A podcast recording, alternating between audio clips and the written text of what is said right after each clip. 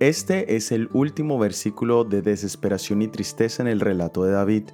Después de este pasaje, él le da lugar a la confianza, la paz y la alabanza.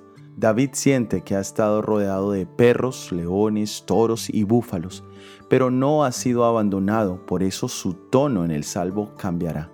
Lo mismo podemos decir del Mesías. Después del momento más oscuro, vendría la victoria y la gloria.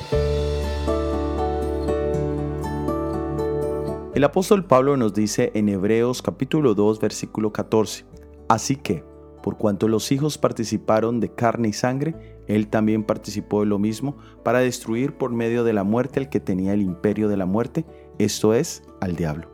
El triunfo en la cruz fue también el triunfo sobre el imperio de Satanás. Satanás había sido el primer pecador y el primer tentador. El pecado causó la muerte y por eso Satanás reclamaba la muerte como su territorio.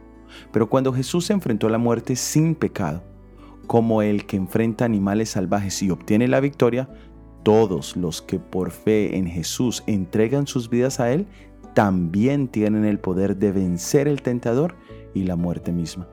Solo nuestra propia decisión puede impedir esa obra de salvación. Hoy podemos, en el poder de la sangre de Jesús, ser librados de las bestias del pecado. Soy Óscar Oviedo y este es el devocional Jesús en 365 días.